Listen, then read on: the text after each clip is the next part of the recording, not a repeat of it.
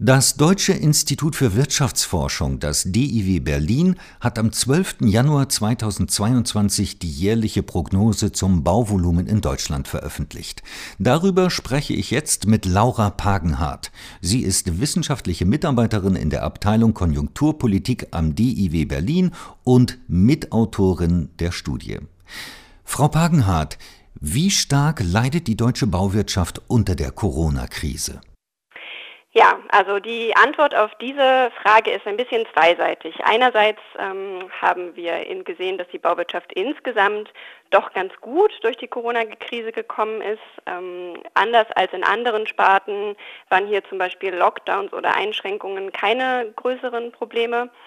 Andererseits erleben wir jetzt aber seit etwa Mitte des vergangenen Jahres indirekte Auswirkungen der Corona-Krise, nämlich dadurch, dass ähm, durch den globalen Wirtschaftsaufschwung und die starke Nachfrage nach Baumaterialien weltweit, insbesondere in den USA und in China, das Material in Deutschland knapp wird und in vielen Bereichen der Bauwirtschaft sowohl die Produktion eingeschränkt ist, weil eben Holz und Stahl unter anderem fehlen und andererseits die Preise sehr stark steigen, weil Knappheit eben dazu führt, dass die Preise nach oben schießen. Wie groß sind denn insgesamt die Einbußen im Vergleich zur Vor-Corona-Zeit? Ähm, da muss man sagen, dass die Einbußen tatsächlich insgesamt gering ausfallen. Also die Umsätze gehen zumindest nominal gesehen immer noch nach oben. Das hat aber auch viel mit den Preisen zu tun. Also dadurch, dass die Preise so stark steigen in allen Bereichen des Baus, gehen zwar die Umsätze nominal nach oben. Real ähm, sind wir da im, im leichten Minusbereich. Aber wie bereits gesagt, insgesamt läuft es eigentlich ganz gut. Kommen wir mal auf die einzelnen Sparten zu sprechen. Wie ist die Lage beim Wohnungsbau?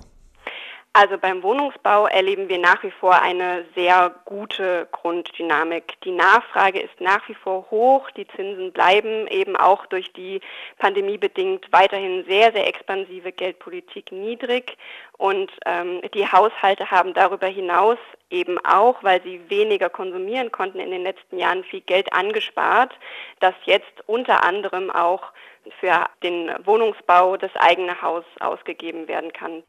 Wie sieht es denn bei den Bestandsmaßnahmen, also bei den Sanierungen aus?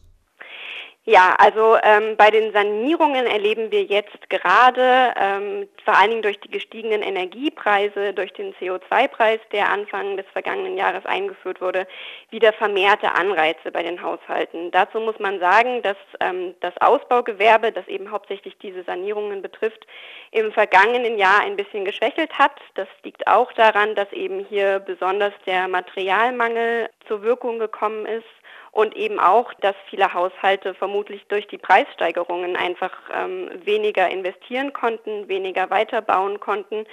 Ähm, hier denken wir aber, dass in diesem Jahr und auch ähm, über, die, über die kommenden Jahre wieder vermehrt gebaut werden wird, eben auch weil hier vermehrt Anreize gesetzt werden zu sanieren und eben auch die Mittel weiterhin günstig sind. Die Mittel sind da, ähm, das Zinsumfeld ist günstig. Und wie kann sich der Wirtschaftsbau behaupten? Der Wirtschaftsbau hat äh, am meisten unter der Corona-Krise ähm, gelitten. Das kann man sich gut vorstellen. Viele Unternehmen ähm, waren natürlich sehr zurückhaltend, ähm, jetzt größere Bauprojekte anzuleiern. Da ähm, haben wir jetzt im vergangenen Jahr wieder eine stärkere Dynamik erlebt.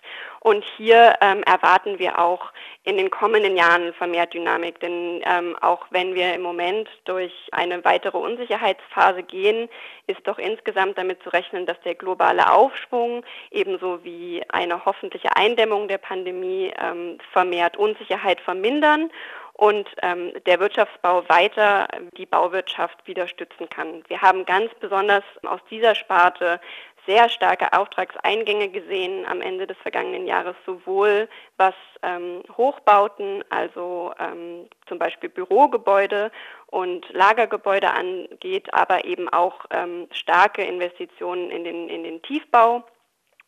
Und hier ähm, ist auch noch für die kommenden Jahre eine, eine gute Investitionsdynamik angelegt.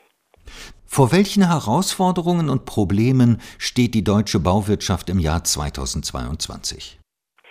Wie schon gesagt, das Hauptproblem im Moment bleibt der Materialmangel. Zwar hat sich das in den vergangenen Monaten wieder etwas erholt, aber wir sehen hier noch nicht, dass wieder völlig flüssige Lieferketten sich einstellen.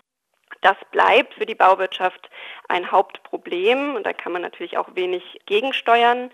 Darüber hinaus ist vor allen Dingen die öffentliche Hand gefordert, denn hier haben wir im vergangenen Jahr eher Zurückhaltung erlebt, einerseits bedingt durch die ähm, eher schwache Kassenlage der Kommunen. Andererseits war auch etwas Zurückhaltung ähm, im Bund zu sehen, eben weil ähm, die Bundestagswahl und die neue Regierungsbildung da etwas für Zurückhaltung gesorgt haben. Hier kommt es jetzt darauf an, dass die in der Ampelkoalition im Koalitionsvertrag angelegten Pläne und angelegten Investitionen eben auch möglichst schnell umgesetzt werden und in der Bauwirtschaft ankommen.